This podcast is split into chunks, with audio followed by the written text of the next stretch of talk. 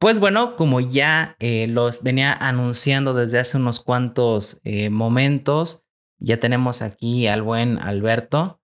¿Cómo estás? ¿Qué tal, Tocayo? ¿Cómo estás? Aquí, Arjona de Pasión super, Móvil. súper, súper eh, contentos de tener un, un medio ya con mucha más experiencia en el podcast. obviamente, Pasión Móvil o este Ah, pues para empezar, eh, me gustaría que te presentaras, porque pues muchos conocen la empresa, ¿no? Pasión Móvil, el medio y demás, pero a ti como persona, cuéntanos un poquito de ti. Pues mira, efectivamente, lo único que muchos conocen de mí es la voz, ¿no? El famoso, esto es pasión móvil, ¿no? Pero, pero realmente, pues sí hay una persona detrás, ¿no? Digo, llevamos eh, realmente más tiempo siendo un sitio de tecnología, un sitio web de noticias este, que un canal de YouTube. Como YouTube realmente pues tenemos solamente desde el 2013 y como sitio web ya desde el 99. Entonces pues sí cambia un poquito el tema y pues más que nada hemos eh, pues tratado de siempre ser pues digamos dejar la marca más visible más que nosotros como editores o como trabajadores adentro del sitio, ¿no? Entonces pues bueno, yo este, me uní al sitio en 2005 como editor y me asocié finalmente con hoy mi socio Ricardo Hernández, que es el fundador de la empresa desde el 99. Él empezó allá en Mérida, Yucatán, siendo un sitio únicamente regional y luego lo hizo nacional, se empezó a, reunir más eh, eh, gente afín a la tecnología en ese entonces con las PDAs, eh, de ahí nuestro anterior nombre, Poder PDA, y posteriormente evolucionamos al nombre de pasionmóvil.com y este y pues ya de ahí casi todos nos empezaban a conocer, sobre todo por, por YouTube, más que nada, ya como, como un medio pues especializado per se, ¿no? Antes éramos como un poquito más generales. Entonces, este, pues hemos aquí avanzado algunos temas y hoy en día pues ya empezamos de hecho a, yo, yo empecé ya a salir un poco en cámara, más que nada por todo el tema este de, de la pandemia, que no nos podemos salir a grabar como antes. Entonces, estoy yo haciendo las presentaciones de manera personal en los últimos videos. Entonces, pues aquí estamos ya. Y pues muchas gracias, Tocayo, por haberme invitado a tu podcast. Estamos encantados de estar aquí. Y pues vamos a platicar. Y una, una colaboración bastante inusual. Yo creo que los que nos están escuchando no esperaban eh, el invitado, porque la verdad no me gusta como que anunciar a quién voy a traer, sino que ya cuando se presenta el episodio, pues como que sorpresa.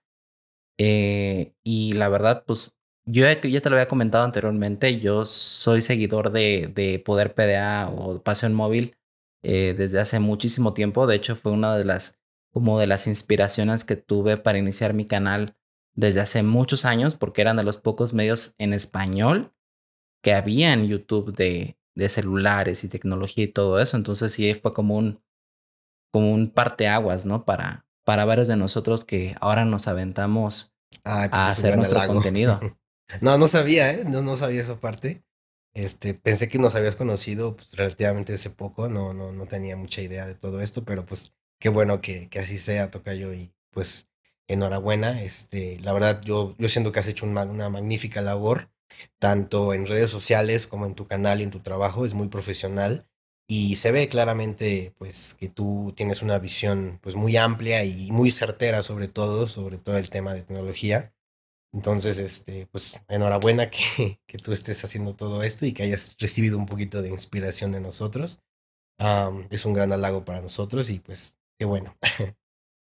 Sí, sí, sí. No, más que nada por, por el tiempo y por lo que yo siempre les comento, ¿no? Cuando me preguntan de que, ¿por qué iniciaste tu canal y no sé qué? Siempre les digo, no, pues que la verdad es que yo veía mucho contenido americano y veía que el contenido mexicano o nacional no era como que tan producido, no tenía tanta calidad, no tenía...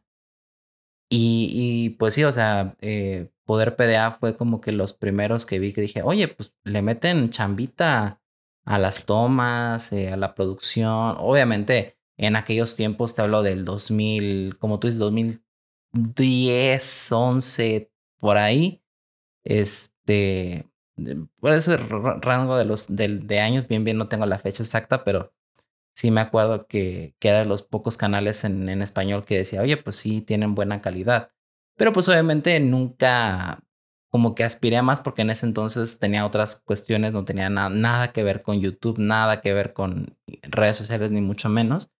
Entonces sí fue como, como ese, ese granito. Obviamente después vinieron más cosas y universidad y demás, y pues se perdió un poquito la, el, el fuego de la tecnología, pero ya estamos mejor que nunca.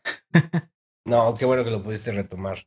Digo, obviamente sí es un trabajo un poco extenuante a veces, sobre todo es muy laborioso, hay muchas cosas que se tienen que hacer, pero claro. en general, pues, eh, te digo yo, lo que se ve mucho de tu parte, pues es esa dedicación, ¿no? Que haces en todo, desde las preguntas que respondes en las historias, ¿no? De Facebook e Instagram, hasta los contenidos ya que generas para el canal, pues se nota tu dedicación y sobre todo tu talento, ¿eh? Gracias, gracias. Sí, porque pues muchos creen que esto no es un trabajo, pero pues sí es un trabajo, o sea. Sí, no, claro, ¿no? Y pues obviamente también genera gastos y, y como dicen, tiempo es dinero, ¿no? Entonces, pues. Claro. Por mucho que nos guste hacerlo, que pues sí, pues es un tema que se disfruta hacer, pero hasta al final no deja de ser un trabajo. Claro, oye, y, ah, bueno, pues para empezar, a ver, ahorita que tomases, eh, retomaste ese tema, eh, en el episodio pasado estaba hablando con Luis Cava de Android Evolution y salió esta pregunta y también te la quiero hacer a ti porque pues es bueno saber las perspectivas de cada persona, ¿no? Que, o sea, tomando esto como ya trabajo, como, como un empleo que, que, disfrutas, mm, yo creo que debe haber cosas que aún así creas que son como tediosas o en, en corto, ¿qué, ¿qué es lo que te gusta y qué es lo que no te gusta de tu trabajo? Bueno, lo que no me gusta de mi trabajo es grabar podcast. Ah, no es cierto. Ah, ok. no, no, no. Eh, bueno, en realidad sí, sí hay algunas partes que no son tan, tan padres. Sobre todo lo que menos disfruto hacer es la negociación cuando tenemos que lidiar con empresas que les interesa publicitarse con nosotros. O sea, a veces son verdaderos este, historias dramáticas de conversaciones infinitas que a veces se alargan y se alargan en las negociaciones con algunas empresas, algunas una que otra mexicana, la gran mayoría extranjeras.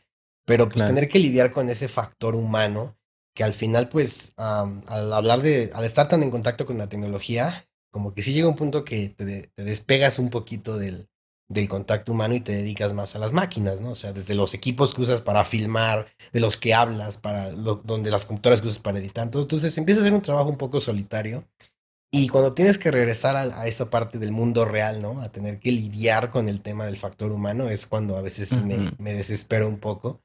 Este, no lo voy a negar. Pero de ahí en fuera, pues realmente lo que más disfruto hacer es precisamente filmar. O sea, eh, parte del encanto para mí de este, de este trabajo es que pues me das la oportunidad de salirme al menos una o dos veces a la semana fuera del trabajo de oficina a estar grabando escenas. Digo, ahorita no, por, por el tema de la, del, virus, todo esto, pero usualmente, este, anteriormente, pues sí me salía menos una o dos veces a la semana, a veces más, incluso a veces una semana entera, salirme todos los días a estar grabando en parques, en lugares públicos, tomar las fotos de ejemplo de los celulares, los, los videos de ejemplo, todo esto. Pues siempre hay un factor ahí como que te sientes turista, ¿no? aunque vivas, aunque ya no conozcas los lugares, pero estar tomando fotografías este, incluso grabando y demás, y aunque sea pesado luego andar cargando ahí, caminando con los tripies y la cámara y todo, pero pues no deja de ser divertido. Eso es lo que más disfruto, honestamente.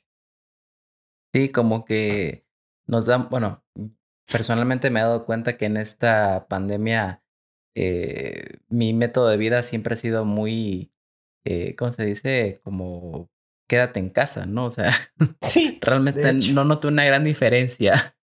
sí, así es, es, relativamente mínima, ¿no? Y de hecho, pues a la fecha, pues ahora, lo que yo hago, y me parece que tú también lo haces, pues para las fotos y videos de los celulares, pues lo que hago es me salgo nada más en el carro, voy tomando fotos y videos y me regreso, ¿no? Pero este, pues lo que ya no puedo hacer es bajarme y andar ahí en los parques, porque pues incluso muchos, al menos aquí en Querétaro, tú lo sabes, están clausurados, no te puedes ni acercar, están todo encintado, ¿no? Pero de ahí en fuera, pues la verdad es que aún así se disfruta y sí, e, esa parte de estar siempre encerrado trabajando no cambia, no cambió mucho definitivamente. Sí, no, no se notó una gran diferencia en tu estilo de vida, ¿no? Exacto. Así es. Sí, y este, y antes de ya empezar con las preguntas del público, eh, te quería preguntar, eh, tú, o sea, ¿cuáles son tu, tus inspiraciones? ¿Qué, ¿Qué fue lo que te hizo como llegar a este mundo y pues ahora ya tomar las riendas, ¿no? De lo que es el sitio, el, el canal, todo eso. ¿Qué te motivó a, a emprender? Bueno, ahorita te respondo eso, pero también te quisiera responder antes algo este, relacionado a esto. Y, sirve de que además los menciono, que son dos canales, o sea, para el tema específicamente de lo, de, de, lo que ahora yo me encargo personalmente es el tema del video, ¿no? Es así como que la parte que yo me encargo personalmente y me apoya Alberto Juárez del canal ASC Juárez, también suscríbanse. Este, él nos apoya también haciendo algunos videos aquí en Pasión Móvil, pero este, el tema es que para llegar a esta parte del, del, de YouTube, hubo dos particularmente que me inspiraron mucho. Uno es José Jacas, así pueden buscarlo en YouTube, José Jacas con J. Y él eh, antes trabajaba en hipertextual, bueno, trabajó un tiempo en hipertextual.com y hacía los videos más bonitos que he visto en el mundo hispanoamericano en general, o sea, desde España y toda Latinoamérica. Él es el que mejor hacía los videos. Sin embargo, obviamente, pues eh, del lado eh, angloparlante, pues también hay mucho talento, ¿no? Y, obviamente, pues tienen más ventaja, llevan más años en todo esto. Y de ese lado, por ejemplo, el, los que más me inspiraron eran la gente de Into Mobile, particularmente eh, una persona que, que, de hecho tuve el, gusto de conocer en, en, Barcelona en un evento, en el Mobile World Congress del 2016, me parece, 2015, fue a, a Michael Fisher. Ah, ya, ya, ya. Este, que ahora el día se Mr. Mobile. Que ahora tiene su sitio que se llama Mr. Mobile, exactamente. Y no, no, no, o sea, la, forma en la que explica las cosas y que sintetiza, sobre todo eso me gustó, ¿no? Que, que, en lugar de pues echarme choros ahí mareadores de 30 minutos hablando de un celular, pues tratamos de aprender un poco de la técnica que él utilicé y sintetizarlo para únicamente hablar de, del, del celular y de lo que realmente interesa saber, ¿no? Entonces, este, más que pasármela diciendo mi opinión, ¿no? Pero bueno, el punto es que esos fueron los dos canales que más me inspiraron y de los cuales incluso aprendí las técnicas de cómo se, se hacía para grabar pues un celular en todos sus ángulos y demás, ¿no? Y antes de eso, obviamente, cuando empezamos con el sitio, cuando yo me involucré en 2004, 2005 fue, empecé, te digo, como editor, eh, pues en ese entonces era un hobby para todos, no, no era un negocio, no era una empresa ni siquiera era nada más compartir información de tecnología entre varios miembros a nivel nacional y algunos a nivel internacional. Éramos pocos, obviamente, las PDAs estaban muy poco extendidas y del lado ni existían los smartphones, eran celulares y PDAs, ¿no? Eran como que dos cosas muy separadas. Entonces me, me acuerdo que en ese entonces pues para mí una PDA era así como el sueño de decir, wow, es que con esto puedo escribir donde yo quiera o puedo consultar información donde yo quiera. Nada más le tengo que poner este modem y este cablecito y esta otra cosa, conectarlo a mi celular y ya puedo navegar en internet, ¿no? Digo, obviamente era muy arcaica la navegación y todo, pero pues la idea de poder tener internet en mi bolsillo, pues para mí fue así como maravillosa, ¿no? Digo, no soy tan, de para, para los que estén escuchando van a decir, oye, pues, ¿qué edad tiene este cuate, no? Que se maravillaba de la idea del internet. Tengo 33 años, no crean que estoy tan ruco, pero obviamente, pues sí, o sea, a mí sí me tocó la transición entre las computadoras de escritorio, el surgimiento de las laptops ya como producto comercial, pero obviamente, pues eran carísimas, ¿no? Cuando yo estaba estudiando en la secundaria y prepa, pues todavía era como que medio carito tener uno de esos equipos. Entonces, este, afortunadamente, pues sí, después ya tuve mi, laptop en la prepa, pero antes de eso, pues obviamente para mí era un sueño el tener internet presente todo el tiempo en, conmigo, ¿no? Y poder navegar en, una, en un dispositivo, ¿no? entonces, eso me inspiró mucho a, a hablar del tema, a involucrarme en el tema.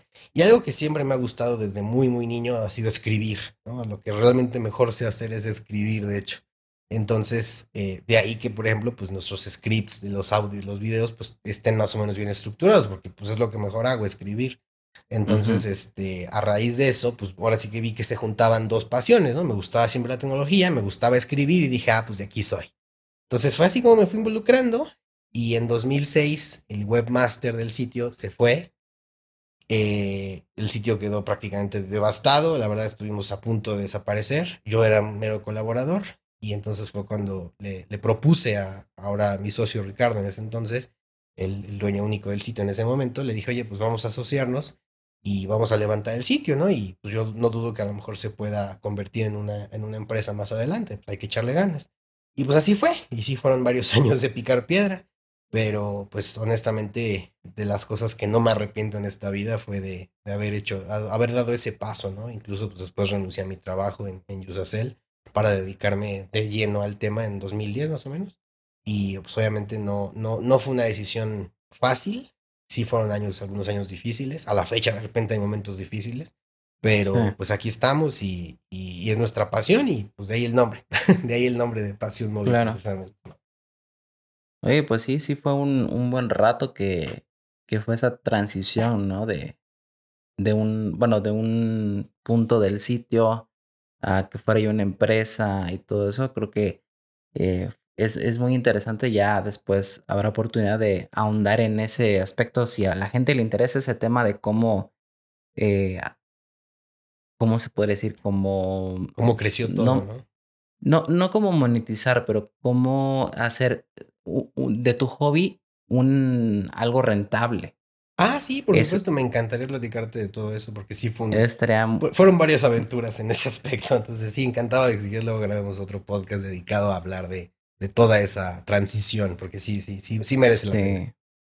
Sí, porque pues hay gente que, que tal vez trae esa idea en mente y dice, pues que tengo este hobby, pero ¿cómo lo puedo hacer algo rentable o que algo de lo que pueda vivir, ¿no? Claro. Y este, está muy interesante ya que ustedes pasaron por esto, que incluso aquí entre nos, los pocos que escuchan el podcast, eh, les tengo la primicia de que eh, Poder PDA o Pasión Móvil eh, fue, fue el, nido, ¿no? De varias estrellas actuales de, de YouTube México en la tecnología. Sí, bueno, algunos, algunos de ellos, como Isa, por ejemplo, Isa Marcial, un rato con nosotros. Nada realmente no puedo decir, no puedo decir que, que, fue gracias a nosotros, porque no, o sea, realmente él ya tenía no, no, no, pues un muy buen impulso, ¿no? Eh, no, y sobre todo el impulso, o sea, la constancia con la que él publica, a la fecha incluso, este, el, el esmero con el que se ha, se ha, esforzado todos estos años para no dejar de estar al, al frente, ¿no? Y siempre tratar de ser los primeros en publicar y demás pues eso, eso yo desde que lo conocí fue así, ¿no? Entonces, pues finalmente parte de toda esa plática pendiente que tenemos, pues mucho tiene que ver con ese tema, ¿no? De la constancia y de no, no este, hacer pausas o de plano rendirse o decir, ay, pues luego, luego a ver qué saco. No, no, o sea, tiene que ser muy constante para que, para que eso funcione, ¿no? Entonces, Isa, la verdad es que mis respetos, siempre ha sido muy trabajador, desde que lo conocí joven, era muy, muy trabajador y a la fecha lo veo que sigue siendo así. Entonces, pues, pues no, él realmente, este, él ya tiene, él ya llevaba su estrella por su cuenta. Normalmente nosotros no. nada más fue aprovechar su, su talento para que nos... Y él, hecho, él empezó, de hecho, nuestra sección de videos de aplicaciones antes de que estuviera Alberto con nosotros, precisamente. Sí, de hecho, es a lo que me refería, ¿no? El hecho de que fuera, no digo que ustedes lo hicieran, pero sí fue un, un, un como una incubadora, ¿no? De, de talento para que pues vieran si realmente es lo que les iba a gustar en un futuro, ¿no? Porque capaz si tomaban otro camino, se dedicaban a hacer algo más de su vida, no sé, o sea, una carrera. Hablar de, eso hubiera siempre es complicado, pero sí, quién sabe si que hubiera, que hubiera sido. Dice, igual no creo, te digo, no, no, no, no, realmente no, no puedo decir que, fue per se, ¿no? En, en general, que, que, nosotros lo capacitáramos. No, ya, ella tenía todo su, su, feeling. Pero bueno, aparte de él, pues también este Daniel Tekdam, que pues para mí sigue siendo una de las personas, en general, no nada más hablando de en YouTube, sino en general es una de las personas más creativas que he conocido, es Daniel, definitivamente. O sea, la, la, la forma en la que él de repente se inventaba nuevas formas de hacer escenas este, o de meterle creatividad a los videos, a la fecha me sigue impresionando. De hecho, a la fecha lo hace. Digo, ahorita ya ha bajado un poco su ritmo en, en, su canal y eso, pero en su momento, este, cuando estuvo con nosotros al menos, la verdad es que mis respetos también, ¿eh? O sea, muy creativo este chavo. Sí, de hecho, bueno, ahorita lo, lo dejó por cuestiones personales, pero pues sigue estando ahí presente la espinita, ¿no? Del, del regreso. Así es. está bien, está bien.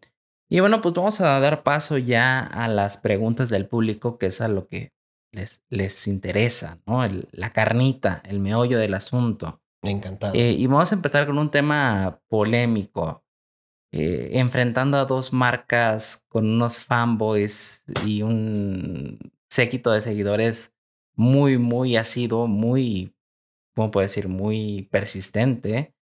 Eh, nos preguntan aquí, ¿cuál es, cuál, con cuál te quedarías y por qué, no? ¿Con un Redmi Note 9S o con un Motorola Moto G8? Híjole, a ver tú primero. No, me quieres aventar, me quieres aventar al, al ruedo luego, luego. Es que es una, es una, pregunta complicada porque la verdad es que digo, ya viendo ambos equipos, sobre todo en la nueva generación de estos Motorola, la verdad es que mis respetos, ¿no? O sea, Motorola pasó de ser una marca que decías, ay, no, es que traen cámaras feas, ¿no? Es que, ay, no, sus cámaras están bien cutres. Literal, o sea, de hecho yo tengo todavía el primer Moto G, este, eh, con la edición especial de maderita y todo. Y honestamente la cámara daba pena, ¿no? O sea, comparativamente hablando con los equipos de, ese, de esos años de otras marcas, la verdad es que Motorola sí estaba en pañales en tema de cámaras, pero ha mejorado muchísimo, ¿no? O sea, incluso se ha convertido en uno de los mejores en las últimas las generaciones. Pero de hecho, el, el Moto G de primera generación fue, pues, un, un antes y un después de, de los teléfonos, porque fue cuando realmente decidieron o, tomaron en cuenta que Android puro era la opción correcta para un móvil. No, y no solo eso, o sea, además del tema de, la pureza del sistema operativo, lo más crítico del Moto G fue el precio, o sea, fue como que el nacimiento, bueno, no el nacimiento, el, el, el refuerzo, refuerzo y un nacimiento de la gama media como hoy la conocemos, o sea, dispositivos que tienen pues prácticamente todas las características de los gama alta, obviamente con una calidad contenida en, fabricación, en calidad de fotografía, en rendimiento y demás, pero pues pasó a ser el equipo que todo mundo podía comprar este, y que de ahí las demás marcas empezaron a, a tratar de colocar y a generar este, competencia. Desgraciadamente, pues Motorola entre las ventas que tuvo como empresa de Google, ¿no? Hacia, hacia Lenovo y demás, pues en esa transición hubo ahí un, un, tema de unos, un par de años, por así decir, medio perdidos, ¿no? en los que pues sí se notó como que un freno en la empresa y después ya empezaban a acelerar y ahorita pues ya van para arriba. Fíjate que yo siento que el gran, digamos que el gran error a mi punto de vista que tuvo Motorola fueron los precios, porque los equipos eran buenos y yo me considero, bueno, yo fui un usuario del Moto G eh, desde la tercera generación del Moto G3 desde ese entonces nunca me he saltado una generación, o sea, he pasado por todos los Moto Gs y debo admitir que como usuario, cuando salió el Moto G 5, 5, 6 y 7, para mí fue cuando dijeron, híjole, es que los precios no me están cuadrando ya por lo que me están dando. ah, y es que hay un motivo para eso. Como resulta que cuando se hizo la compra de Motorola por parte de Lenovo, la cuestión radicó en que la visión que tenía Lenovo era, vamos a dejar a Motorola como nuestra línea mundial de equipos de, digamos, de segmento medio para arriba y vamos a seguir vendiendo equipos Lenovo de segmento medio para abajo. Entonces, como parte de su estrategia, implicaba dejar a Motorola como una marca bien posicionada, pues medio de, medio de lujo, entre comillas, Razón por la cual también impulsaron durante un rato mucho los Moto Z, que venían a ser así como que los equipos más especiales, raritos que podías comprar, ¿no? Pues por todo el tema de los Motomods. Entonces, esa visión partió en dos lo que traía Motorola de antes, cuando todavía estaba eh, como, como papá Google. Este, Y obviamente lo que terminó ocurriendo fue que la visión del Moto G, que había sido el éxito inicial con el que habían retomado el vuelo con, con Android, pues obviamente se perdió un poco y empezaron a subir, subir, subir los precios. Y a la fecha, pues cada nueva generación de, motor, de Moto G, por ejemplo, digo, hablo mucho del Moto G porque pues es el, la pregunta que nos hicieron, ¿no? Pero pues cada generación que sale sale más cara, ¿no? No nada más por el tema de la, de la inflación, ¿no? O sea, o, del cambio monetario de las divisas, sino pues porque en sí el, el, el tema es y es real, ¿no? O sea, los equipos han mejorado cada vez más. Entonces, un Motorola, un Moto G8 ahorita, no tiene nada que ver con su primer antecesor de la primera generación, ¿no? O sea, no, no nada más en términos, me refiero cualitativos de, de, de si es mejor o peor porque tiene mejores especificaciones o procesadores más, más poderosos, no, sino porque en general la visión que tienen es como, bueno, estos son muchos equipos de lujo y pues como equipo de lujo pues cuesta más, ¿no? Entonces, pues sí, yo también coincido contigo, fue un error de alguna manera, porque sí los frenó un poco, ¿no? Y ahorita, si te fijas, pues de hecho su tendencia es incluso seguir a la alza, ¿no? O sea, por eso lanzaban el nuevo Motor Razor, porque pues... Pues entre comillas, porque... Porque entre comillas, porque eh, algo, que yo, algo que yo les aplaudía a Motorola cuando salió el Moto G8 Plus fue que bajaron el precio de lanzamiento de a lo que había salido el Moto G7 Plus. O sea, recuerda que el Moto G7 salió como en 7 mil y tantos pesos mexicanos pero eso es más que nada un movimiento temporal para empezar y por parte de la negociación que hacen entre los operadores y el propio Motorola. Ah, Como final de cuentas, pues dependen mucho, o sea, mucho de sus ventas son a través del carrier. Los carriers son los que luego se llegan a dar cuenta de este tipo de movimientos y es cuando le dan el giro. Pero yo te estoy hablando ya desde el tema de la fabricación, ¿no? O sea, por ejemplo, un Moto G8 Play, ¿no? Perfectamente podría ser hoy en día, en cuanto a specs, en cuanto a lo que es el dispositivo, el Moto G8, sin que hubiera una versión Play, ¿me explico? O sea, me refiero a que fuera un poquito menos potente, menos poderoso, con menos cámara, pero que fuera más asequible, dado que de todas maneras el mercado mexicano, en general, el, el, punto, le, llaman el sweet spot, ¿no? o sea, el punto dulce de, las ventas, son los equipos entre 4 mil a 6 mil pesos. Entonces, cualquiera que se, se eleve un poquito más, ya pierde un poco de capacidad de atacar el mercado, porque esa es la capacidad económica promedio de la población mexicana, ¿no? Y no nada más en México, de hecho, a nivel Latinoamérica la cifra anda muy similar. Entonces, obviamente no es lo mismo hablar del mercado estadounidense, del mercado europeo, del mercado asiático, a hablar de Latinoamérica. Y ya no hablemos ni de ah, África, ¿no? Entonces, pues obviamente eso, esa, esa percepción cambia un poco y entonces es cuando se ve claramente las intenciones de Motorola, ¿no? O bueno, de Lenovo en este caso, de seguir aumentando a Motorola como una marca de lujo para que pueda competir en las grandes ligas. Lo cual, la verdad, obviamente habría que considerar otros factores eh, mundiales, ¿no? De la, de la estrategia de Motorola y que en general, pues viendo el éxito que ha tenido el Motor Razor, yo la verdad no tenía muchas esperanzas de, que, de, que, generara tanto interés ese equipo por el precio, porque es nueva tecnología, porque sabes que, pues por muy bien que esté la bisagra, pues va, a durar menos que un celular convencional, ¿no? Entonces esa visión de la gente de decir, ay, no me importa, yo quiero ese teléfono porque se dobla y está bien padre, eh, no esperé que fuera tanto. sobre todo porque ya habíamos visto lo que pasó con Samsung, ¿no? Lo que pasó con Huawei con sus respectivos equipos, el Fold, ¿no? Y el, y el, y el Mate X. Pero, pues aún así, Motorola la verdad pegó muy bien con ese equipo, ¿eh? Hasta Pero, aquí en México se ha vendido bien. Sí, de hecho, sí, es uno de los, de los más, bueno, no de los más vendidos, pero de mejor eh, recibidos por el público. Así es. Sin tanto eh, como revuelo por el, por el precio, ¿no? Porque recuerdo que cuando fue los cincuenta y tantos mil pesos del, del Fold, y fue como que, híjole, es que está padre lo que tú quieras, pero, no. Ah, pero no. Ya los 30 mil del Moto Racer, pues ya como que, bueno. Ah. Pero aún así, como que. Ajá, sí, no, no, o sea, se sale completamente del, de, la, de la visión, ¿no? Pero, por ejemplo, si analizamos, por ejemplo, lo que pasó cuando Huawei, perdón, Huawei, cuando Xiaomi lanzó el Mi Mix 3, que pues lo podías pedir a nivel internacional, te lo mandaba, ¿no? Cualquiera, casi todas las tiendas lo vendían. Sin embargo, no pegó tanto, a pesar de que si era en ese entonces cuando salió así como de wow, qué chulada de teléfono, tanto física como a nivel hardware, no pegó tanto ni generó tanto interés como lo generó ahorita este, este Razor. Incluso me atrevo a decir que este Razor generó todavía como que más expectativa que los propios Fold y que el propio este, Mate X. Porque estos fueron vistos así como de, híjole, pues son teléfonos casi experimentales. Tan experimentales que ya, ya sé lo que pasó con el Fold, ¿no? Pero con el Razor la gente no cuestionó, o sea, la gente salió, salió y ah, yo lo quiero, yo lo quiero, yo lo quiero, y se inundaron las redes sociales, hubo trending topics, o sea, yo creo que ni Motorola ni Lenovo tenían, tenían visto que iba a pasar algo así con ese lanzamiento. Es que, Pero es bueno, es bueno, es bueno, es bueno. Es que ellos se, se, se fueron más por la nostalgia.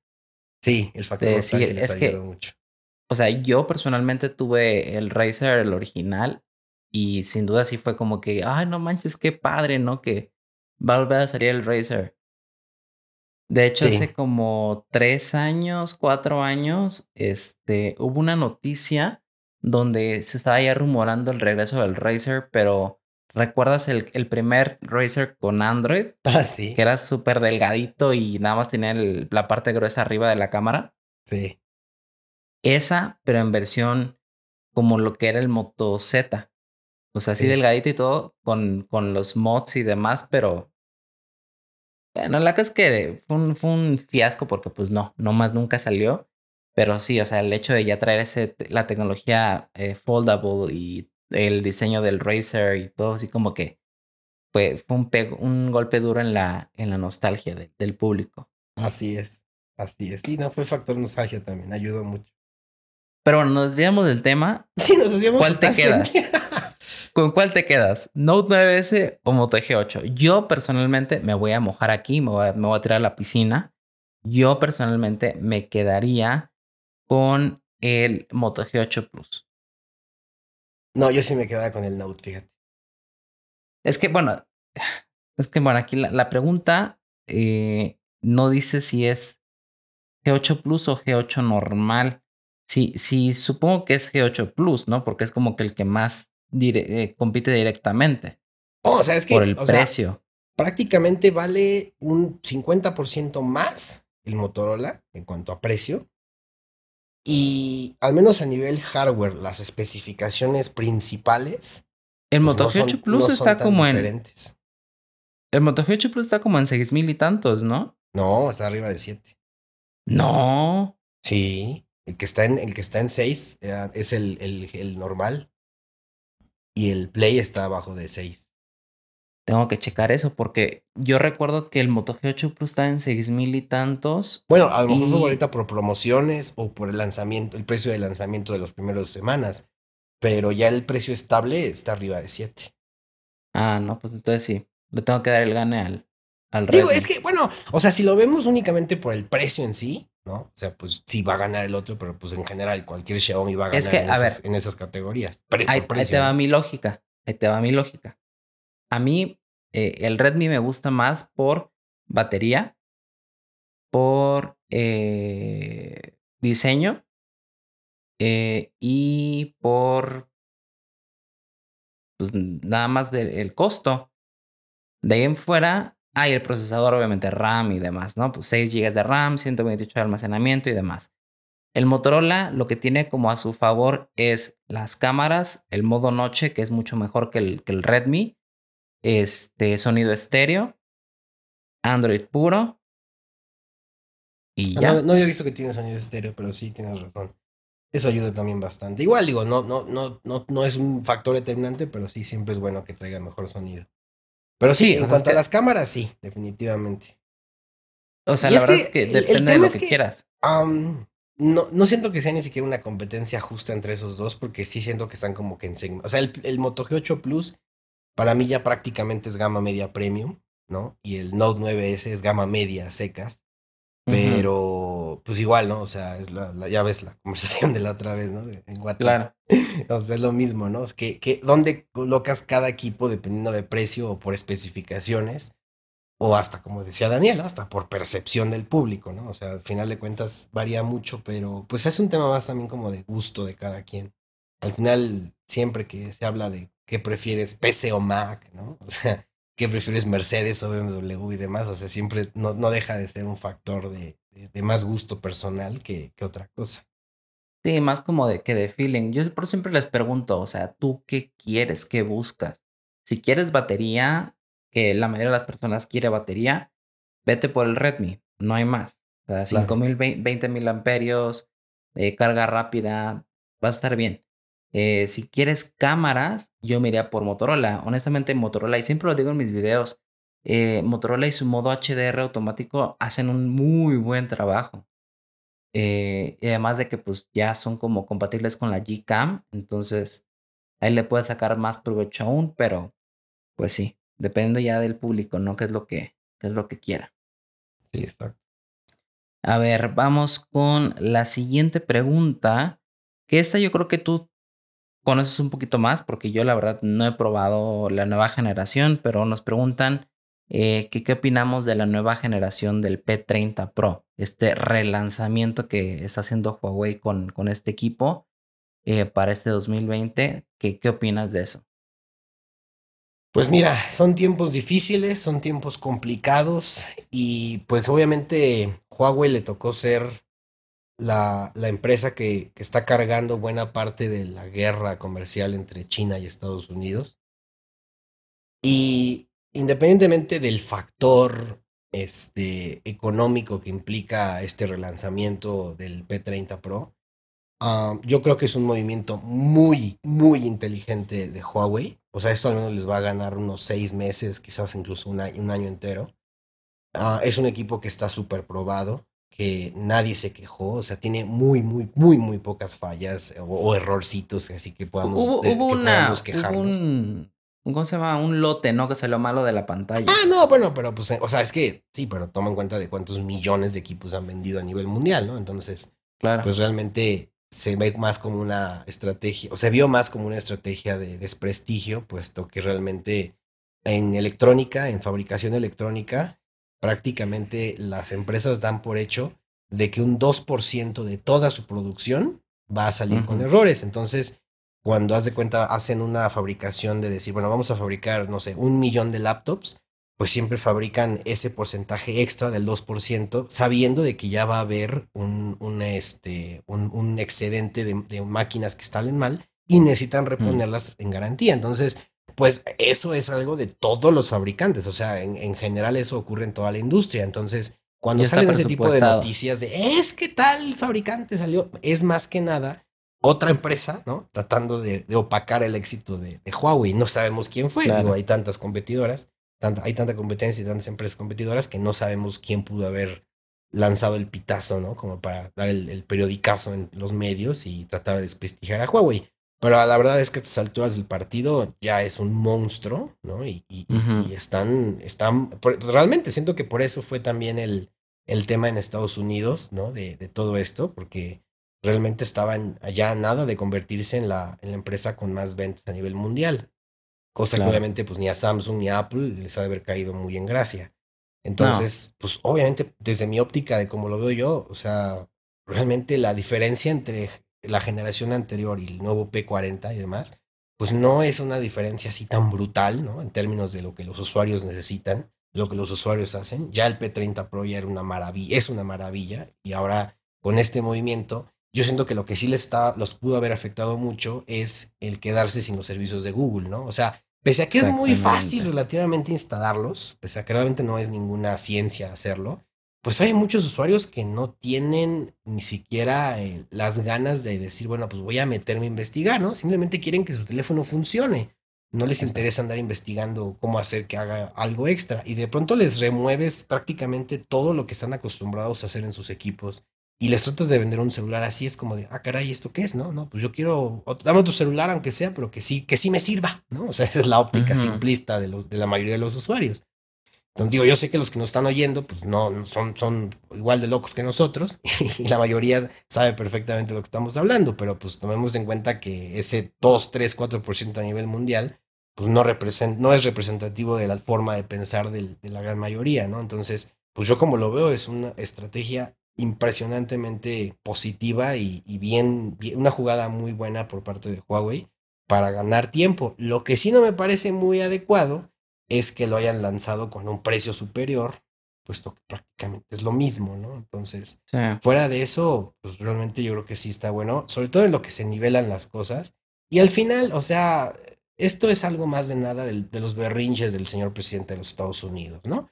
Entonces, realmente no refleja una política de Estado que, pues digo, desde el punto de vista que hasta la propia Google le dijo, oigan, pues déjenlos que hagan lo que tienen que hacer los de y no sean gachos, ¿no? O sea, ya metió la propia Google las manos al fuego tratando de salvar esta situación. Los principales afectados ni siquiera es Huawei. No, realmente el principal afectado de este movimiento, pues es Google, ¿no? O sea, bueno, ahora Alphabet, ¿no? Pero es, es más, hasta Microsoft sabemos todos que tiene infinidad de patentes en, de Android. Entonces, cuando, cuando de, ah, de hecho, había un dato que sí me pareció impresionante, es por cada teléfono Android vendido, Microsoft gana más dinero que por cada licencia de Windows. Así te la pongo. Sí. Entonces, pues obviamente no le conviene a nadie este tipo de, de, guerras sin sentido, ¿no? O sea, fue más que nada eh, un berrinche de Donald Trump y hasta ahí queda, ¿no? Es que lo que pues, mucha gente no sabe es que, eh, como tú dijiste, el, el, teléfono que tú tienes en tus manos, por ejemplo, todos los que son Apple fanboys, o sea, todo el mundo, es que Apple es el mejor, no sé qué, como que, a ver, papá, a ver, para empezar, ¿quién te está haciendo tus procesadores? Para empezar, antes los hacía, los hacía Sharp, también hacía las pantallas Sharp. O sea, marcas que en el caso, pantallas, paneles de Samsung. O sea, es como que tu teléfono Apple es 50% Microsoft y Samsung y otras marcas que Apple en general, ¿no? Entonces, pero sí, o yo, yo creo que sí es una buena estrategia porque digamos que el grueso de la población o el grueso del público mm, va, va a gravitar sobre un teléfono con los servicios de Google todavía, aunque tengan un procesador del año pasado.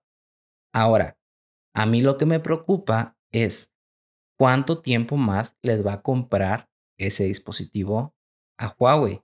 Porque quieras o no, ahorita ya está el P40, P40 Lite y todos esos dispositivos en México y la gente se va y los compra por el nombre, por la empresa, por el prestigio. Pero justamente hoy, no te miento, hoy una, la hermana de una conocida, este, se compró un P40 Lite y me, me marcó y me dice, oye, es que no, no encuentro WhatsApp. Le digo, es que es de Facebook y pues Facebook es de Estados Unidos y ¿cómo te explico que, híjole? Entonces, imagínate cuántas personas más no están en esa situación. Así es. Y, y, quieras o no, es un mal sabor de boca de que se van a llevar de una empresa que creían que era el tope. Claro. O sea, incluso ya más que Samsung. Así es. Entonces digo, ¿cuánto tiempo más va a durar esta, esta oleada de, de derribando a Goliath, no? No, y es que pues inevitablemente no, no podemos ni siquiera tratar de vislumbrar qué pueda pasar, porque ahora con todo este tema del virus y demás, y de peor aún de las acusaciones que ha hecho el gobierno de Estados Unidos y los medios norteamericanos contra China en general y contra el gobierno chino por todo este tema de lo que ocurrió, que pues realmente Digo, es estúpido tratar de, de, condenar a un país por algo que, que, está ocurriendo de esta manera, algo biológico, ¿no? Entonces, claro. Quizás a lo mejor pudiera haber mitigado un poco antes y demás, pero no es como para, como para culpar, ¿no? Entonces, desgraciadamente, eh, pues con estos factores adicionales, esa guerra comercial no, pues, no sabemos si pueda terminar en un acuerdo que bueno, de hecho a principios de año, antes de que ocurriera todo esto, ya había un esbozo eh, de, un, de un acuerdo que estaban ya empezando a manejar una primera etapa para levantar algunas sanciones y restricciones entre los dos gobiernos, ¿no? Entonces, pues todo esto es muy relevante porque si llega a haber un acuerdo, estoy casi seguro que todo el problema de, Xiaomi, de, de Xiaomi, de Huawei va a desaparecer de la noche a la mañana. Pero si se alarga o se, o se agrava el problema, pues iba a ser un, un tema muy serio porque o sea, no van a poder seguir vendiendo eternamente dispositivos reciclados, eso es un hecho. Claro, y de hecho, la, la única esperanza más viable hasta este punto es que pues ya vienen las, las elecciones en Estados Unidos. Así Entonces, si todo esto sigue como, como va, con las protestas, con la gente inconforme y demás, oremos porque no se reelija el mismo presidente y hay un cambio y posiblemente eso ya con un nuevo líder en el país se puedan como renegociar los términos de, de esta imposición que le dieron a China. Entonces, pues sería como que la opción más viable, ¿no? Pero... Sí, ojalá, porque sí, la verdad es que además de esto, o sea, se están tomando decisiones muy malas, este, por parte del gobierno de Estados Unidos en otros temas, ¿no? Como ese tema de, en plena pandemia, retirarle los fondos a la Organización Mundial de la Salud, la OMS. Pues así como de, oye, neta, está cargando el payaso en todo el mundo. Y tú, el, líder del mundo, la policía del mundo que siempre te ha sentido, ahora estás abandonando la OMS, la única organización que podía medio darle sentido a todo esto a nivel global. Es como de, bueno, está bien. Pero pues es que sí, desgraciadamente es este cuate, ¿no? O sea, ya ni hablemos de México porque aquí estamos en otros, en otros asuntos. Mira. Pero aquí no, no, metamos esos. Sí. Pero bueno. A menos no, a menos no, no nos prohíben a, productos chinos. sí, exacto. Al menos todavía no nos han puesto restricciones. Ya ves que hasta ZTE hubo un tiempo que también estuvieron pensando eso por parte de Estados Unidos igual, pero afortunadamente quedó en segundo plano y no pasó a mayores. De todas maneras, digo, este ZTE no es una gran fuerza en Estados Unidos. No, no, pero sí los estaban también metiendo al mismo aro de, es que son teléfonos chinos con spyware para, para, para espiar a los norteamericanos, ¿no? Entonces, eh, de hecho me acuerdo que, no sé, creo que fue el Blade B10 o fue el Axiom. Pues incluso no, ves que Sony, Sony ni siquiera se vende. Sí, bueno. Y, y eso que ni siquiera es chino, es japonés. Ay, no, es que sí ha sido una de, de cosas, no te cuento. No, pero bueno. Eh, qué bueno que México seguimos teniendo productos chinos. Eh, ojalá esto no cambie. Todos felices y contentos. Este. Y eh, tenemos otra pregunta aquí que ya es más como basándonos en marca. ¿Qué fue mejor para Porque, bueno, tenemos que ser honestos. Eh, estamos hablando de Nokia o BlackBerry.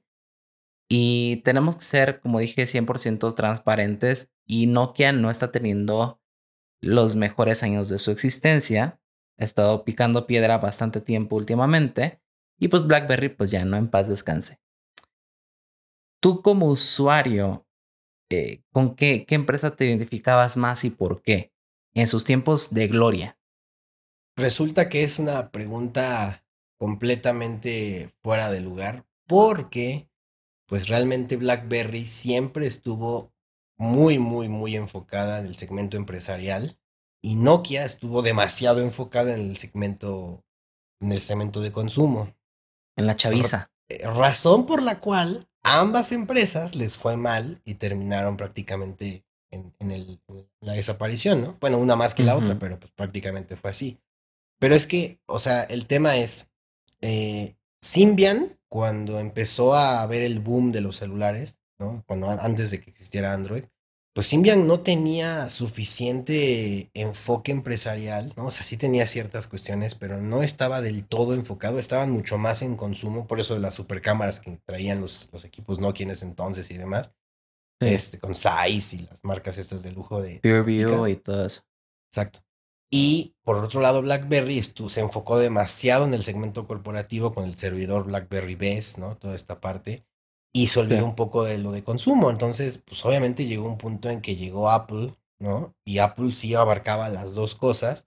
Y esa fue una de las estrategias primordiales de Steve Jobs cuando todavía estaba vivo, en tratar de abarcar ambos segmentos y darle un equipo que funcionara pues, de manera óptima en ambos, en ambas, en ambos mercados, ¿no? Entonces, Luego Android también llegó y también empezó a posicionarse en ese lado, permitiendo más que nada una plataforma tan abierta que pues, cualquier empresa pudiera desarrollar y adecuar algo a sus necesidades. Y fue básicamente como iPhone, bueno, como iOS y Android le dieron en la torre a Symbian y a BlackBerry. Porque fue más que nada ese, ese, ese cambio, ¿no? Pero realmente comparar una cosa con otra es como comparar peras con manzanas. Ahora, pues yo a nivel personal, pues yo te puedo decir que en ese entonces traía una BlackBerry como parte de mi trabajo, porque de hecho a mí me tocó la implementación de BlackBerry en Usacell. yo mm, fui, yo estuve en el equipo de implementación, entonces pues le tenía cierto cariño, ¿no? A BlackBerry por, a nivel personal. yo, yo, me, yo me considero también de ese bando de BlackBerry mil veces a comparación de Nokia. Eh, de hecho, yo fui un usuario, bueno, muy, muy apegado a, BlackBerry, a los servicios de BBM y todo eso. Eh, porque yo empecé, mi primer BlackBerry fue un BlackBerry Bold. El primero que salió, creo que es el 9000 o 9900. El Bold. No sé. Era 8 o 9, algo así, no me acuerdo de, la nomenclatura. 8900, creo. 8900. No, a veces fue el Curve, ese era el Curve. Tienes razón, el 99 era el Volt. 9900 entonces. Sí, nada más que antes de eso existieron los 78, la, la, generación 7800. sí, de hecho mi mamá tuvo ese, que era el, gris, el gris, ¿no? Con la perlita. que era, no, no, no, antes de ese, antes de la perlita, hubo unos que nada más traían una rueda en la parte de lateral derecha. Ah, ah sí, cierto, sí. Y eso, el, el famoso dial que de hecho, pues a nivel empresarial, pues sí servía, ¿no? Para estar más, este, o sea, navegar más rápido en los menús y demás. Y estaba muy concentrado en eso, pero pues ya ves que algunos ni cámara tenían, ¿no? Al principio ni cámara tenían los BlackBerry, entonces pues eso les, les, terminó pasando factura. Estar tan especializados. Mi mamá, tío, tuvo un, un, BlackBerry de los 700, de la serie 7000, perdón. Y como que en ese entonces dije, ah, o sea, está chido el tecladito y toda la cosa, pero pues no más no, ¿no? Y a mí, a mí ya me tocó como que el boom con los chavos. O sea, cuando ya empezaron a sacar modelos más como juveniles, el, el Curve, pero el, de colores y demás, todo eso como que ya me tocó a mí.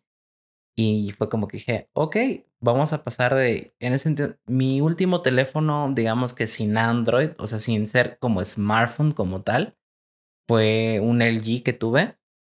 Y ya de ahí fue que me brinqué a, a, a BlackBerry. Ya de ahí tuve el primer Bolt, tuve el primer Curve, que no fue el de colores, fue el anterior a ese que era blanco y plata.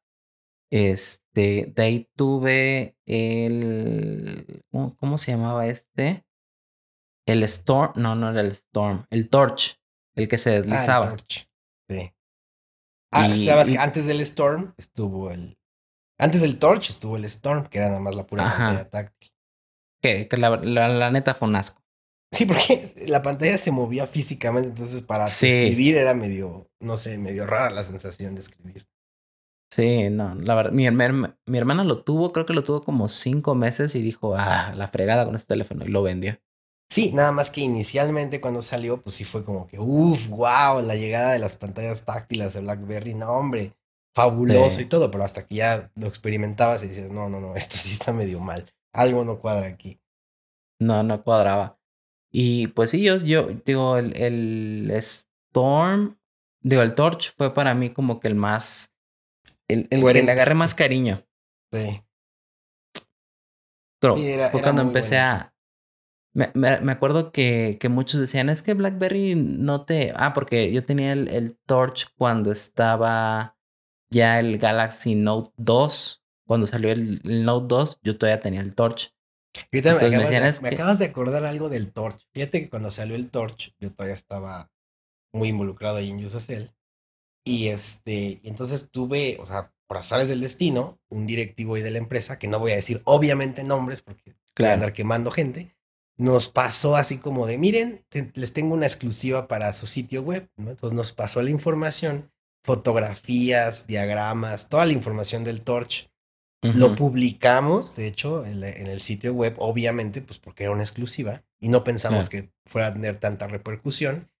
Fue una exclusiva mundial, entonces lo empezaron a republicar en todos los sitios de Asia, de Europa, de hasta de Sudáfrica. Bueno, fue un éxito esa, esa, esa noticia, porque obviamente te digo, fue una exclusiva mundial. Pero el chiste fue de que se dieron cuenta en Canadá, BlackBerry era de Canadá, este, Research in Motion se llamaba la empresa, y pues, nos mandó una carta. exacto. Y nos mandó una carta de, de, demanda, ¿no? De que si no. retirábamos los contenidos, pues nos iban a, denunciar, ¿no? Y no solo ellos, obligaron también al operador, en este caso Usacell en ese entonces, lo que hoy es AT&T, a igual presentar la misma carta, pero como parte de ellos, o sea, como si tuviéramos que enfrentar dos demandas, una internacional y una de ellos. Entonces, nos tardamos un par de días en responder porque no sabíamos ni qué hacer. Yo andaba consultando con abogados así, oigan, pues es que en serio pueden fregarme por haber publicado esto, ¿no? O sea, pues es como... Y sí, resultó que pues obviamente era una, una violación de, de información confidencial. Pero pues tú no habías firmado ningún embargo ni nada. No, no, no, no, pero pues obviamente como nos tardamos dos días, al tercer día nos llegó una carta de la Interpol. No. y fue cuando dije, no, no, no, ya, güey, esto ya está poniendo muy gacho. Vamos a borrar todo. Y sí, terminamos eliminando el contenido, pero pues ya era tarde. Después de estar dos días en internet, pues ya había, se replicó por todos lados y valió queso, ¿no? Entonces, desde ahí como que perdimos un poco de contacto con RIM, obviamente, porque RIM México dijo, no, pues la bronca en la que nos metieron. Pero pues insisto, o sea, no, nadie lo, ni ellos ni nosotros pensamos que fuera a tener tal repercusión. No, sí, no fue como que malintencionado. No, pues no.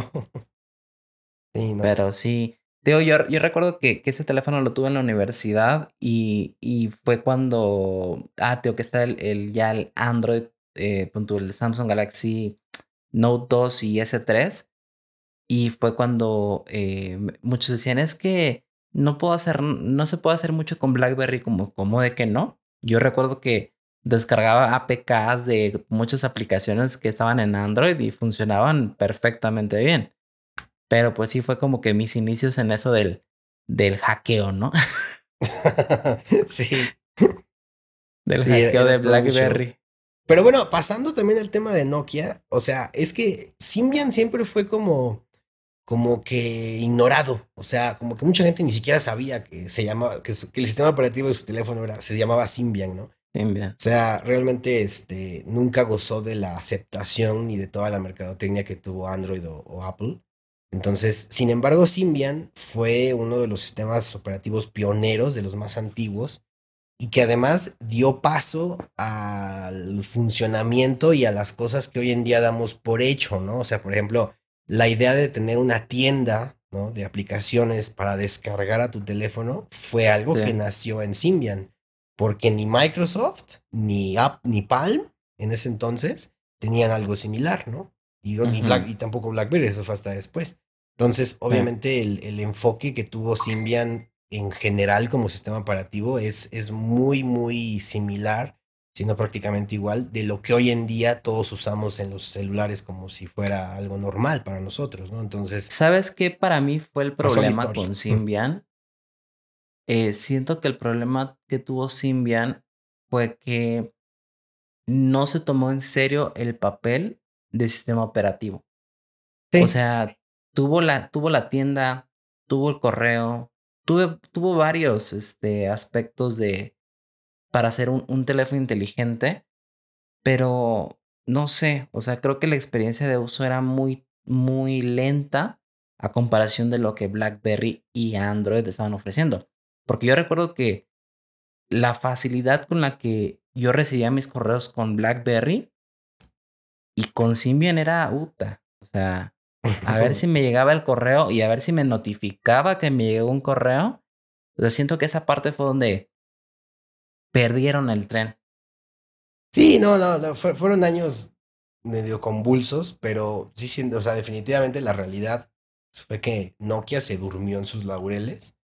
Este, siendo el líder mundial en ese entonces, teniendo tantas ventas en todos los segmentos, en todas las gamas, pues no pensaron que, que, que, fueran a poder ser tan fácilmente derrotados, ¿no? Entonces, pues sí, desgraciadamente pasaron muy rápido de estar en la cima a, desaparecer, ¿no? Y luego, pues obviamente, también honestamente lo que no les ayudó nada fue cuando Microsoft compró a Nokia, a la división de móviles de Nokia.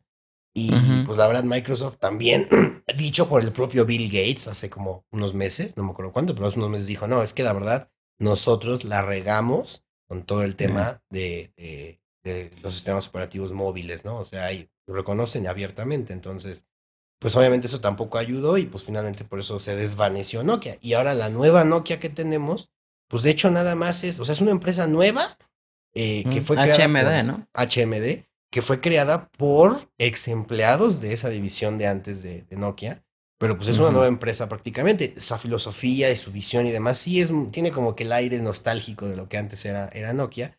Pero pues no deja de ser algo completamente nuevo, que nada más tiene el nombre por enfrente, ¿no? O sea, no, ya no es la misma. Nada más compraron los derechos del, del, nombre. Del, del, puro nombre, exactamente. De hecho, Nokia, Nokia sigue existiendo como proveedor de infraestructura de telecomunicaciones a nivel mundial, ¿no? Y siguen... Como pues BlackBerry.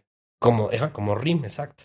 O sea, pues, eh, hay, que aclarar esto para los que nos escuchan. BlackBerry y Nokia, la Nokia que conocemos, no han desaparecido del mapa, siguen trabajando, existen, simplemente que ya en el mercado de móviles ya pues prácticamente no, ya dejaron de existir en este aspecto. Así es. Así como, por ejemplo, como este TCL, ¿no? Que es los papás de, de Alcatel, Ah, sí, también es el caso de TCL, así es. O el caso de Lenovo y Motorola, ¿no? Que pues, Motorola per se también ya no es tal como tal, pero pues obviamente tiene a, la empresa papá atrás, ¿no? Claro. Lenovo en este caso, que igual también es una empresa china. Exacto. Y qué bueno que al menos esto no ha afectado a Motorola, porque imagínate. No, sí, no, no, imagínate. El fin del mundo. Xiaomi for the win, ¿no? Sí, sí, sí, sí. Pero bueno, y pues ya para la última pregunta, creo que esta es un poquito más ligerita. Em, ¿qué, ¿Qué opinas de los nuevos, bueno, de los nuevos procesadores de MediaTek? ¿Crees que ya se están poniendo al tiro? Bueno, mira, en realidad, de hecho, desde hace dos años empezaron a, tener un, poco más de empuje, ¿no? No nada más en cuanto a la cuestión técnica o de la fabricación de, su tecnología, sino a nivel incluso mercadotecnia. O sea, en general cada vez han empezado a, hacerse más presentes. Eh, mm, igual, más que nada, porque Qualcomm también como que se estancó en un momento dado algo que igual también vemos, por ejemplo, con Intel, ¿no? Pero pues al parecer es como que una cierta tendencia en este mundo de la tecnología, que una empresa líder en, su segmento, de pronto llega un punto en que como no sienten que haya competencia, como que se estancan, como que no avanzan o se desarrollan tan rápido, y es cuando otras empresas empiezan a, crecer o a, subir. En este caso, igual siento que les pasó mucho a, Qualcomm y, MediaTek en este caso.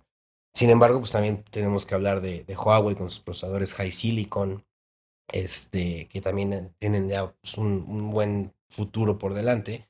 Pero en cuanto a específicamente MediaTek, pues la verdad es que ya están a la altura más que nada, ¿no? O sea, si igual, si, si comparas en, hoy en día cualquier procesador de MediaTek con los de su competencia directa, que es Qualcomm, pues sí, siempre va a salir por debajo en su rendimiento de los otros procesadores. Pero a nivel experiencia y sobre todo por la optimización que ha tenido Android en particular, ¿no? Pues realmente ya, si tú le das, o sea, incluso a un conocedor, ¿no? Le das así dos teléfonos sin que le digas cuáles son y, no, y los ocultas para que no vean qué modelo es. Nada más ven las pantallas, le dices, dime cuál es cuál. Quisiera ver cuántos pueden detectar cuál es el Snapdragon y cuál es el MediaTek, te lo juro. O sea, es, Fíjate que, muy, muy que yo, mi, mi primera experiencia con un MediaTek que dije, oye, pues ni parece MediaTek, o sea, por la experiencia dijeras tú, fue con el ZTE Blade B10 Ok. Fue, fue mi primera experiencia con un Mediatek que dije, oye, pues se desempeña bastante bien, o sea, no se traba, no se laguea, porque es lo primero en lo que te das cuenta. desafortunadamente, el lag que tienen los Mediatek cuando está con la multitarea y con muchas aplicaciones en el caché y en la RAM, pues ahí es donde se nota la, la, la diferencia, ¿no? Pero ahorita, como dije, con el, con el Blade B10 fue una sorpresa. Y incluso este, ya Motorola metió el P60. ¿P60? Sí, así es. Y el, y el Blade B10 era el P70. El P70, Entonces, efectivamente. Creo que, que están haciendo un buen trabajo. No, de hecho, para mí el, el, Blade B10, yo creo que ha sido uno, fue uno de los mejores smartphones del 2019. O sea, era un equipo, o es un equipo pues económico, es un equipo bonito, es un equipo que funciona, tiene un buen rendimiento, su batería es sobre todo pues, también de decente. o sea, bueno, no de, decente, exacto, más que decente, digamos que más que decente. Y en general el Blade B10 la verdad es que a mí me fascinó, pero yo ya había probado los procesadores MediaTek ya de los buenos con otras marcas chinas, como ellos, Doge. Yo he estado probando algunos equipos Doge y desde ahí dije, ah, caray, sí, está, está impresionante el rendimiento de estos nuevos procesadores. Pero pues obviamente esos procesadores tenemos que tomar en cuenta que fueron diseñados hace dos años, casi tres. Es decir, los procesadores que vamos a ver a partir de ahora hacia adelante por parte de MediaTek, puede que llegue incluso el momento, y ojalá quede registrado aquí en, audio para que para la posteridad, que llegue el momento en los cuales en los próximos dos años, que incluso haya procesadores de MediaTek que estén ya superando a los de Qualcomm. Pese que a la gente de Qualcomm le, le dé chorrillo si escucha algo así. este, pero es, lo bueno es, que yo, no tengo contacto con eso, así que mira, por mí di lo que tú quieras. no, yo sí tengo contacto con la gente. Saludos a Hugo. Hugo Sim, que es el representante de Mediatek, el gerente regional en México. Mientras no me llegue demanda de Interpol, no hay bronca. pero, pero la gente de, de Qualcomm, Diego, pues seguramente puede que lo escuche. Pero este, la verdad es que, o sea, todavía siguen siendo los líderes y todo, y, Qualcomm la verdad es que sí es, mis respetos, ¿no? Sobre todo porque han, es de las empresas que más ha invertido en desarrollo de tecnología, ¿no? Entonces, la verdad es que Qualcomm, pues hoy en día también va a ser, va a estar en boca de todos en los próximos meses, años, ahora que el 5G empiece a permear realmente a nivel usuario en todos los países. Entonces, pues eh, Qualcomm va a seguir siendo una empresa permanente como marca de telefonía en general. en los próximos años. No va a desaparecer ni, ni va a ser tirada de su puesto tan fácil. Pero lo que vamos a ver va a ser una guerra similar a lo que hemos visto, por ejemplo, entre Intel y AMD, ¿no? En cuanto a sus procesadores. Que igual AMD tuvo una historia, pues paralela, relativamente similar a lo que está ocurriendo ahorita con MediaTek. Pero, pues, a final de cuentas, por cada computadora o, laptop que se vende, pues, se venden, yo creo que una proporción 50-1, ¿no? O sea, 50 celulares a cada computadora. Entonces, obviamente el mercado de celulares es mucho más dinámico, mucho más grande y pues eh, no, no sé si más rentable, no sé exactamente cómo anden los, los esquemas de, de, utilidades en cuanto a procesadores de PC o de móviles, pero sí es un negocio que MediaTek seguro va a aprovechar. Claro. Y dentro del mercado de los procesadores, eh, tú que estás más como que como en contacto con las empresas de procesadores y demás, ¿Cuál es tu opinión eh, acerca de los Exynos?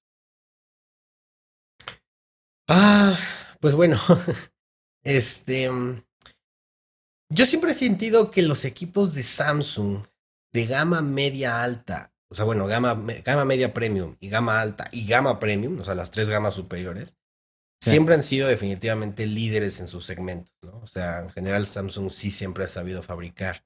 Sin embargo, sus equipos de gama media hacia abajo, la verdad, para mí, a mis gustos, siempre han tenido que desear. Y de unos años, de unos años para acá, pues como que han, han empezado a mejorar, pero estoy hablando de un año y medio, dos años para acá. Antes de eso, yo honestamente ni siquiera podía recomendar un Samsung de gama baja, porque eran equipos más caros, que terminabas pagando más marketing que realmente performance o que realmente calidad, ¿no? En, general, no nada más el procesador. Pero obviamente, pues mucho tiene que ver con, con ese enfoque ultra comercial que ha tenido Samsung, lo cual pues ha afectado directamente a la producción de sus Exynos. Pero este, los procesadores Exynos hoy en día, pues la verdad no le piden nada a ninguna de las otras marcas, ¿no? Y, y obviamente si licenciaran su tecnología y permitieran que otras marcas empezaran a tener, procesadores Exynos, pues también les podría ir bien. Obviamente no lo van a hacer porque pues, no les conviene, ¿no? O sea, les conviene más tenerlo como un, un, un, punto de calidad de sus equipos. Pero si el mundo se sigue cambiando y teniendo crisis y, ¿cómo se llama? Este, y esta, bueno, si esta crisis que estamos enfrentando económica a nivel global, pues no dudes que pudiera en un momento dado Samsung también eh, licenciar la tecnología de sus eh, procesadores a otras empresas y podríamos ver Exynos en equipos Motorola o en otras cosas. Estaría interesante verlo, o sea, como ver qué puede hacer otra empresa con tu tecnología, ¿no? Sí. Ya ves, por ejemplo, LG con todo el tema de OLED. Pues la verdad es que, digo, a la fecha, eh, ahí sí, ¿para qué vas? O sea, tú ves un celular con pantalla OLED y un celular con, con pantalla este, eh, SAMOLED. ¿no? Ah, no, bueno, no, LCD pues ya queda atrás, ¿no? Pero, o sea, un SAMOLED contra un OLED, y, o, una televisión, o peor aún, una televisión así grande, ¿no? De unas 50 pulgadas para arriba. Y tú comparas y no manches, o sea, no tiene comparación la tecnología OLED, ¿no? es infinitamente superior. Pero obviamente, pues es más cara. Y ellos sí lo están licenciando. Ya ves que ya hay laptops y hay este, incluso hasta relojes con pantalla OLED, ¿no? De otras marcas. Entonces, este, eso llega a ocurrir, pero pues ahorita Samsung se había mostrado muy recelosa en, en permitir que tu tecnología se, se utilizara en otros lados. Ahora quién sabe qué vaya a pasar. Vamos a ver. Creo que está pasando lo mismo. Bueno, yo personalmente hasta la fecha, yo no puedo recomendar un equipo de Samsung de gama baja. Porque siento que, la, como tú dijiste, eh, la gente está pagando mucho dinero por un desempeño que honestamente está como que... Ah, sí. O sea, mm. O sea, te va a dar una buena experiencia de usuario los primeros 3, 4 meses, pero después de ahí yo siento que ya vas a empezar a ver sus trabas, sus lags. Eh, sí han mejorado, ¿eh? Sí te voy a decir que han mejorado, la verdad. Y en particular en esta última, última generación que acaba de salir. Que de hecho si tú analizas tanto a nivel físico como a nivel performance y a nivel precio, sí se ve ya una coherencia total desde los equipos más económicos hasta los tope de gama en cuanto a diseño, en cuanto a funcionamiento, en cuanto a precio, calidades, specs y demás. Pero vamos, se tardaron años, literal, fueron años para poder nivelar, ¿no? Y homogeneizar toda su, toda su este, línea de celulares. Pero hoy en día, pues ya este, han mejorado mucho, incluso en gama baja. todavía cuesta trabajo tratar de justificar, ¿no? El, el por qué un celular Samsung de gama baja o de gama media secas va a ser mejor que otro equipo que cuesta 50% menos, ¿no? Nada más por ser Samsung, ¿no?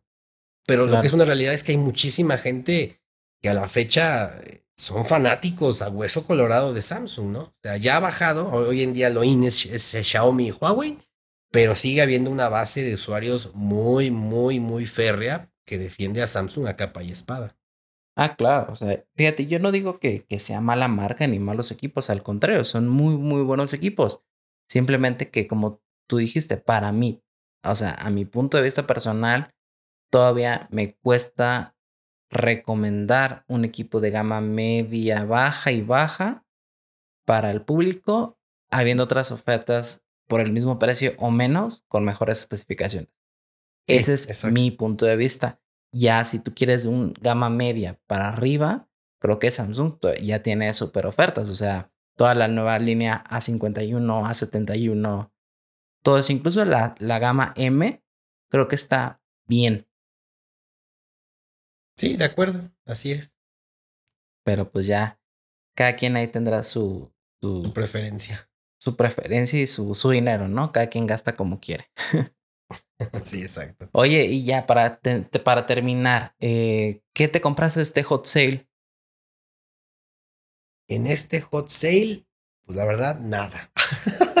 Porque todavía estaba pagando una nueva tarjeta de video y unos monitores que compré a principios de año. Porque resulta que, bueno, los que, que no nos siguen Pasión Móvil, pues los que sí nos siguen sabrán que tenemos felinos aquí en Pasión Móvil, en Querétaro. Este, y ah, pues el año pasado me fueron desgraciando los monitores que tenía yo antes, entonces me quedé sin monitores, los tiraban pues de los escritorios. Entonces ah, dije, no, ya, ya estuvo bueno. Entonces compré nuevos monitores, este, pero compré bases, ¿no? Para anclarlos a la pared o a los, a los escritorios, de manera que ya no pase nada y nunca puedan volver a tirarme un monitor nunca más. Entonces, la verdad es que sí me endrogué bastante, ¿verdad? Comprando monitores y bases. Pues son tres computadoras, entonces, este, no, no, no, no me pude, este, comprar esta vez nada. Pero, de haberme podido comprar algo, había unas ofertas muy interesantes en todo el tema de casas de, de hogar inteligente, ¿no? O sea, por parte de, lo que es este Amazon o, de los Google Nest, todo esto. La verdad es que había ah, muy buenas ofertas. Este, y pues ya ha sido una tecnología que ya se ha abaratado muchísimo y que de repente bajan los precios muy, muy fuerte, ¿no? O sea, ya ves los DOT de Amazon, andaban, probablemente andan arriba de mil, los llegué a ver hasta en 500 pesos en este hot sale, ¿no? Entonces sí vale la pena. Sí, luego los Smart Plugs, ¿no? De 500 a 100 pesos. Así es. Ah, sí, exacto, también estaban muy tentadores. Sí, yo, yo me compré dos, pero aquí entre nosotros. Ah.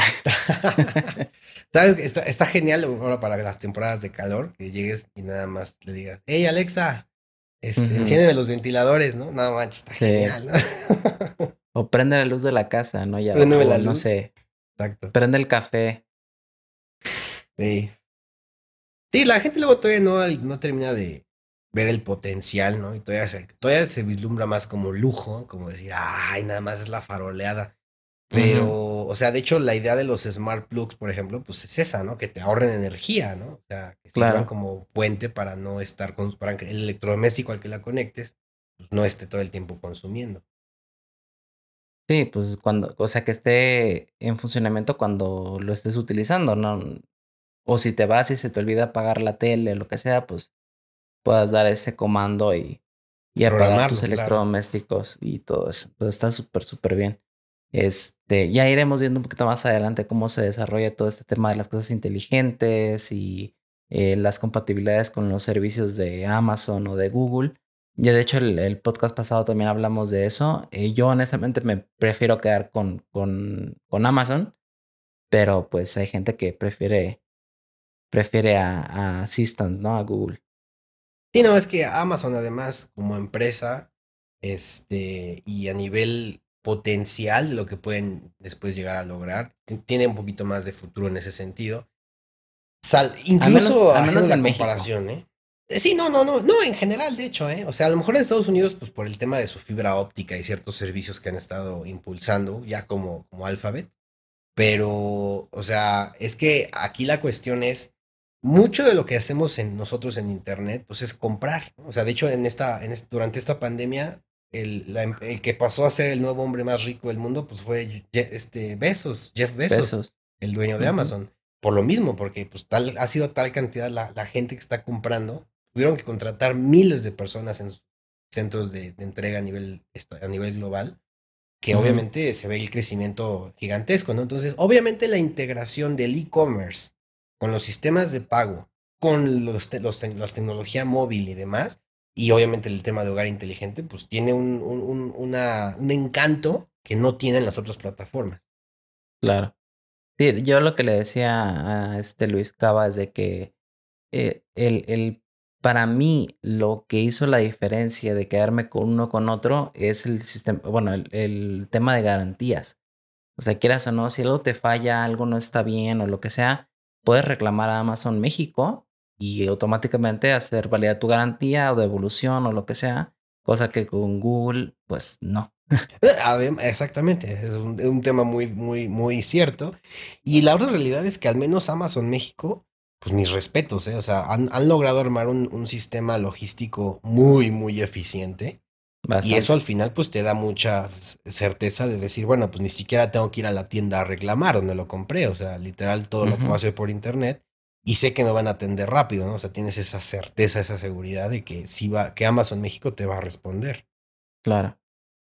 Pues sí, ese es, ese es el, el estado actual de, de las cosas inteligentes.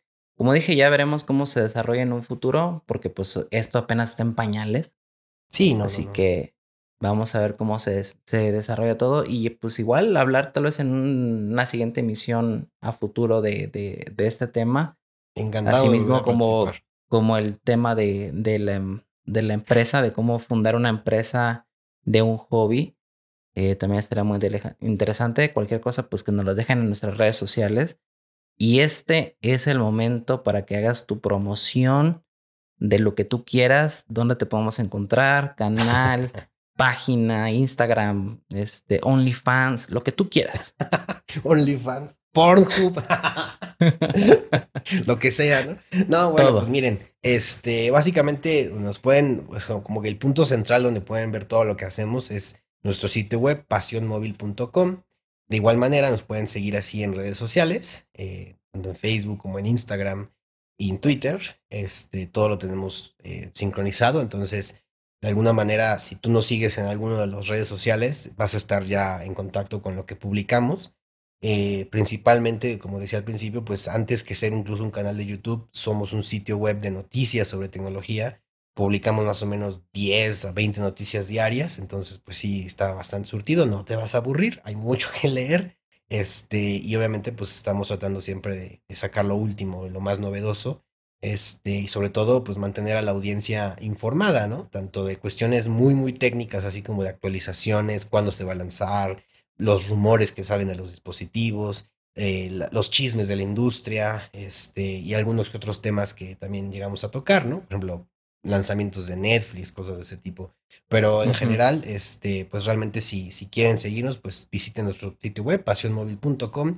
Y si se suscriben a YouTube, por el amor de Dios, activen la campanita, porque, porque desde hace un tiempo para acá, YouTube ya este, ha dejado de avisarle a mucha gente de los, los nuevos contenidos. Aquí no me va a dejar mentir mi tocayo.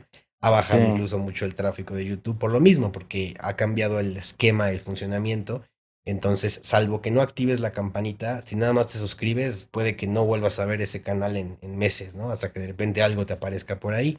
Entonces, eh, de igual manera, también con, mi tocayo, pues síganlo también a él en Random Tech Blogs. Sí, Random Tech and Blogs, ahí estamos. Y obviamente, eh, pues sí.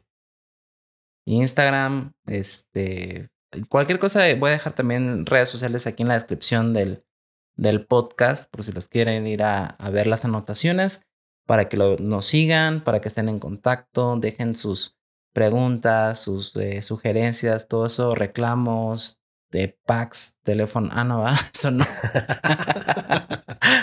no, pero te va a demandar la Interpol, te va a demandar la Interpol. Sí, no, ¿para qué quieres? No. capaz y, Rim me manda una demanda, ¿no? ya vi que están hablando mal de nosotros. Ay, no. Qué cosa. Está bien. pues muchas pues, gracias por estar en esta emisión. Y pues, como ya vimos, no va a ser la única vez. Próximamente abramos, eh, tendremos otras oportunidades. Y pues creo que eso es todo por este episodio. Espero que les haya gustado. Espero que les haya eh, sido de, de bastante utilidad toda esta información. Que de repente nos desvariamos de un lado para otro. Pero bueno, al menos sí. Para eso es este podcast, ¿no? Para poder explayarnos sin límite de tiempo. Y pues bueno, espero que les haya gustado mucho. Y nos vemos en la siguiente emisión. Cuídense. Excelente. Hasta luego. Bye.